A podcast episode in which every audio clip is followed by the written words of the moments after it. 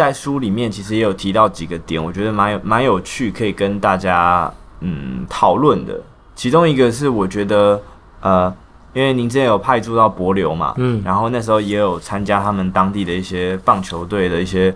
呃，包括组建啊，就是你们自己、嗯、台湾人有自己一队什么的。嗯，然后那时候你在书里面提到一个点，我觉得蛮有趣的，就是贺电的文化。嗯，这部分的话可以跟听众解释一下贺电的文化。然后你觉得说，嗯、这个东西如果我们要从头去更改的话，要怎么做会比较好？嗯，对，我觉得贺电哈文化是一个一个所谓中华民国很特殊的民情啊，哈，就是。我们总觉得说，我们的体育选手哈，在海外得了一些奖或拿了名次，那就要得到呃政府高层的这个这个这个恭贺或表扬，就好像是一种很很无上的荣耀。但我觉得有的时候，体育选手本人并没有那么想要这个东西。哦，他们常常讲在讲说啊，你这个。我球打不好，没有得名，你们都消失了。我现在得名的人突突然出现，说要拿贺电给我，然后要削我这个光荣、这个荣耀。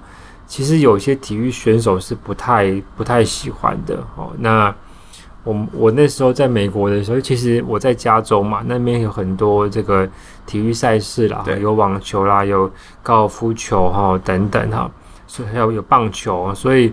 我我每次遇到这种要拿着贺电去给选手的这个过程，我都觉得很不好意思，因为我觉得政府做的也不够多哦。就是说，比如说你这个选手他打网球，他打他打了名次，或者是打 golf，他得他他得了名次，这是他个人努力啊，又不是说是政府帮他太太多忙。那我平我身为这个政府派驻在美国的这个秘书。我到底有什么立场、什么资格去叫人家要配合你来把这个贺电颁给你呢？哦，因为这个让我觉得我自己都会、都会、都会、都会心虚啦。那很多时候政府都只是要一张照片，说有合照，然后回来去这个发在一些政府的网站啊。对，那我觉得这很无聊嘛，而且你会造成这些选手们的困扰。对啊。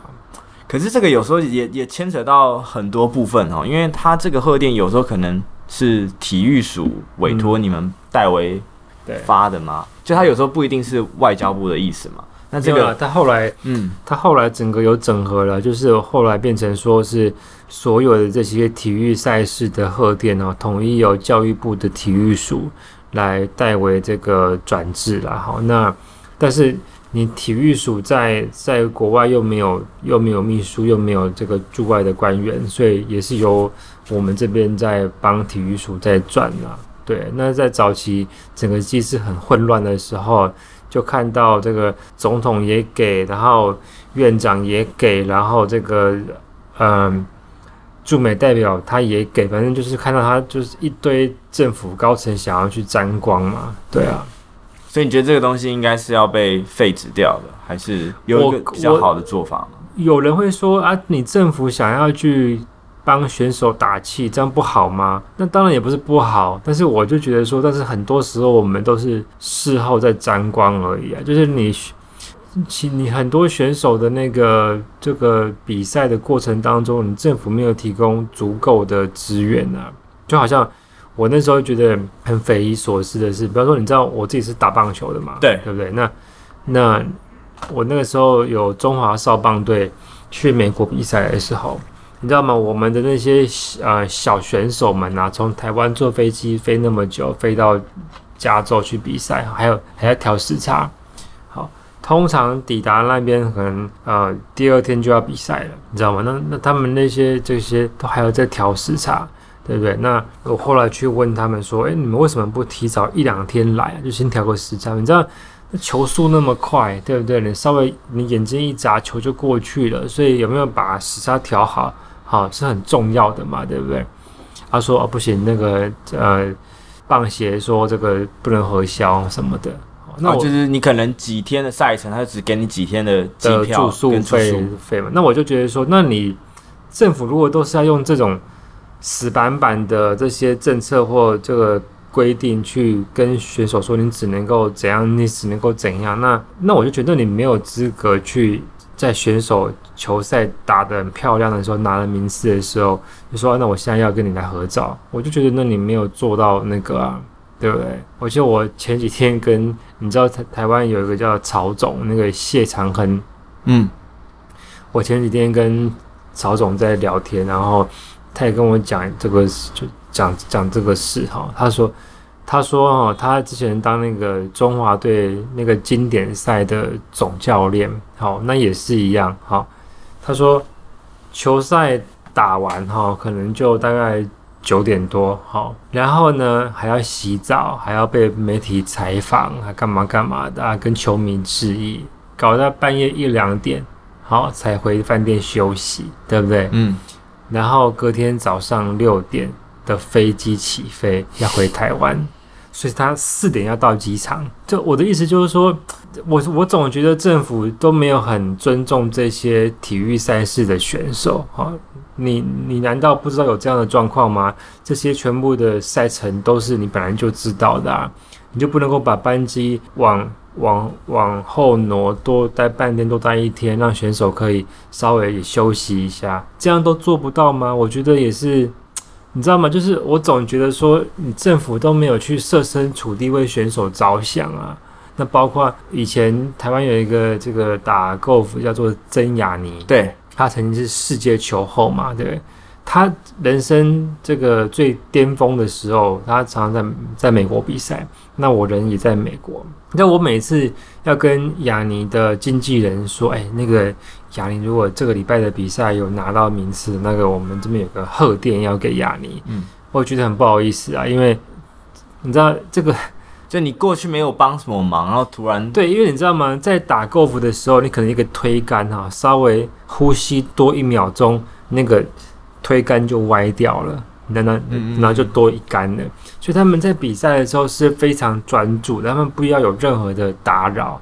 可是你，你，你身为这个政府的代表，你 care 的只是说我要赶快拿贺电，要转交给雅尼，要跟他合照。那我要回去跟跟跟处长、跟大使、跟部长交代。那人家就觉得说，Come on，我现在我还在比赛耶。你现已经在跟我在讲这些讲，你知道吗？就我就会觉得我自己后来都蛮不好意思的，对啊，嗯，就是我我还在专注在赛事里面，就是这些外物应该都不，你知道这些呃职业选手，他他可能这个这个这个杯哈，这个比赛没有打好，他名次都掉了几名，这个都跟他的收入、他的代言、他的奖金是有关系的。那难道就为了要配合你政府演出，他这个比赛多两杆，然后这个奖金少二十万的美金，你政府你要负责吗？你懂我意思吗？人人家是职业选手啊，对啊，所以我都，唉，我我不知道，我我真的觉得所谓政府的贺电文化是一个全民可以去反省的一个东西啦。就是不是不行，只是你应该是要有一个配套的，你应该以选手为主，好，而不是说你想要喧宾夺主，让选手来配合你演出，来配合你去拍个照啊，配合你去干嘛干嘛的，这个就这个就不对啊。我觉得可能有有一部分就是，呃，就我们会讲说。这个心力除弊嘛，可是可能政府有时候太着重在除弊这块，它这个都是就是长期的这个陋习啦。嗯嗯、你看我们政府有贺电，从早期中华少棒队什么那个三级棒球开始，这其实好几十年了。你知道早期，因为我觉得台湾的外交处境很艰难嘛。对，以前我们这个我们很小很小的时候，这个半夜爬起来看棒球等等，所以。我觉得以前呢、啊，台湾的这些体育选手都有那种要为国争光的压力。对，好，那就变成说，他们政府就就有个这个这个陋习，就说你这些选手都要配合我。如果你今天你拿了名次，你得了奖，好，是是这个帮帮国家帮政府在这个，所以我们一定要给一个东西给你，表扬你这样。对，这是从以前到现在的这种，我觉得是蛮过时的思维。嗯那现在我都觉得，现在我都觉得这些，比方说我们的三级棒球，哈，我我都觉得他们去国外比赛，真的不需要再扛这个压力了啦。因为这个说老实话也蛮变态的，对啊，也蛮也蛮不健康的。更何况，如果今天不是这个三级棒球，而是说是这些国外的职业运动，比方说棒球或网球或 golf 一样，对，他们这些选手是为了自己的职业，职业，他们他们要养干地，他们要养一堆在他们旁边的人，有按摩师啊，有。防护员等等，他们要拿奖金的啊，他们不需要去配合政府演出啊，对啊，所以有一部分可能也是政府的一些高层或者是一些官员，他其实是跟现代状况是脱节的，他会不会是没有一些体育的意识？我觉得政府的高层从来都没有去思考过，他们这样的做法会不会有不便民的状态？嗯、那只有像我们这种曾经在最前线。去做这些事情的人，我们才知道，其实这样的过程会让很多人都很不舒服。对啊，嗯。然后，因为因为世杰真的蛮蛮喜欢棒球的嘛，嗯、然后我自己有看到你在书里面其实有讲说，包括不管你是在美国还是在博流的时候，你那时候其实还。呃，邀请了博流当地的队伍来台湾比赛嘛？嗯、对。那其实这些东西都是应该是你职务以外，就是不是你职务必须做的事情。对，都不是诶、欸，我们在盘绕的时候，我们组了一支组，我们组了一支这个台湾黑熊的球队，然后每个周末都在比赛。那这都不是我们的业务啊，不是我们的工作啊。那我们，但是我们做的就很开心、啊。对啊。可是那如果这个位置的。职位假设不是你好了，嗯、他如果没有这样子对棒球、对运动的热情，那我们要怎么样去推动这些？因为我觉得有时候那就、呃、那就那就没有了。嗯、我觉得这些事情都是因为我个人我喜欢做，我做的也很有这个 passion，所以我就会去主动去做。那当时的大使也很支持，所以我觉得，那当然后来换了同事，可能就对这方面比较没有那么大的热情嘛。那我也不能去勉强他，对啊。那除了除了这件事之外，你有在部里面看到有一些同仁他们其他的例子嘛？就是他可能也很努力做了一些呃分外的事情，在推动可能外交上的维护啊什么的。没有诶、欸，我觉得外交部一般来讲，大家都蛮保守的啦，嗯、都是做长官交办的事情。嗯，像我，我觉得我的个性是真的蛮艺术的，而且蛮蛮不一样的，所以我会去主动跟长官说，那我想要做什么事情，我觉得这样做是好的。那即便他用的都是我下班的或者我周末的时间，但是我觉得像我这种想法的人不多吧。不过大概这也是为什么后来我 我离开的原因，这样子。所以，如果我们讲的理想一点，你觉得这个体系有有改变的可能吗？或者是你觉得，如果真的要改变，要从哪边开始改变？呃，我觉得改变在短期真的有点困难啊。但是我还在部里面的时候，我尝试做了很多了。那我觉得我一直在做一个先行者的角色。好，那就是想要去突破，去让公务体系更不一样，包括写一些文章啊什么。对啊，像我经营我自己的脸书啊，嗯、对不对？那个我的粉钻大概要超过四万个人追踪嘛。对。那我觉得外交部就没办法接受啊，他们觉得为什么一个同事可以有这么多人在看你写的东西？那可能很多时候我发的一篇文章的的触及率或者说按赞的数量都比外交部的的粉砖还要多嘛？对，对。那所以我觉得他们大概也无法。接受为什么有刘世杰这样的一个同事？好，所以我后来就离开了。但我觉得是蛮可惜。我记得有一次我在我在路上遇到一个我们外交部驻某驻欧洲的的脸书的小编的一个同事了哈。哦，好像他们也蛮活跃的。我记得他们在就是现在就有几个馆比较活跃嘛，嗯、然后他就。认出我来，他说：“哎、欸，那个学长，那个我们几个小编啊，都有在看你的脸书，然后很感谢你替我们做的事情，让我们越来越越越有创意，越来越有越大胆啊。”那我就我当时也蛮感动的，可是后来过没多久我就离开了。就是说，像我这样的一个个性，喜欢讲究创意的这种个性，喜欢做社群媒体沟通的这种个性。在部里并不是受欢迎的啊，那你要回过头去想，那为什么你外交部的社群媒体的经营都都做得不够好呢？嗯、你要去想这个事情啊。嗯嗯、对啊，我觉得是可以检讨的，因为现在其实蛮多。呃，政府官员的小编现在都蛮用心在做，包括可能像什么海巡署啊，他们海巡署跟内政部什么都蛮有创意的。我说你你去想一想，上一次外交部的脸书让你觉得有创意的是哪一个？好像就是欧欧洲那个吧。之前好像去年圣诞节还是什么时候，他们有一个互相玩接梗的游戏，就是不同的办事处他们会、哦、嗯。对对，但真的比较没有什么印象。对，那你你会想到说，我们其他的政府单位都蛮有梗的嘛，嗯、对不对？所以，again，我觉得现在这是一个，其实社群媒体本身也是一个做外交的。比方说，你可以发 Twitter 嘛，对不对？所以我真的觉得整个政府体系要去重新思考啊、呃，这些公务体系或者驻外人员使用社群媒体的。的角色跟心态是什么啦？嗯，对啊，因为它可能也是一种软实力的彰显。对啊，就像就像我后来离开外交部，我觉得他们没有办法去接受像我这样子经营我自己的脸书。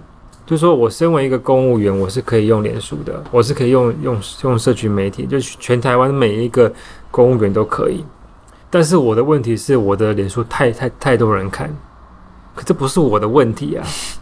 就不应该检讨你，怎么会检讨像？对啊，就是受害者。如果全台湾三十万的公务员都可以用社群媒体的话，那我也可以。可是你不可以因为我的我的脸书很多人看，就来惩罚我。而且他们不是有提到说，公务员可能对外面发表文章要跟职务叫没有相关的。对、嗯。可是就是如果是一个外交失误的话，其实它牵扯到的含层面太广了，我要怎么去定义这件事情？对啊，所以这。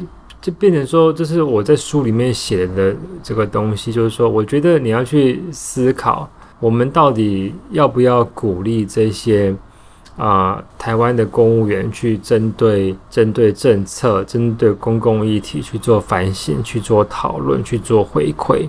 你把你把台湾三十万的公务员视为一个资资产，还是视为一个负债？嗯，这这是我一直在 care 的点嘛，哈。你如果因为我觉得早期因为台湾在戒严的关系啊，所以以前的政府体制就希望说全台湾的公务员都不要思考、不要讲话，要乖乖听话就好。好，所以所以他所以他设了很多的条件跟规定，让让公务员都不敢去有自己的意见。但是我觉得这个时代已经改变了。那如果说你不敢去，如果你如果你不让你的公务员去针对公共议题、政策议题，去多发声、多讨论的话，那么我觉得是蛮可惜的，对啊。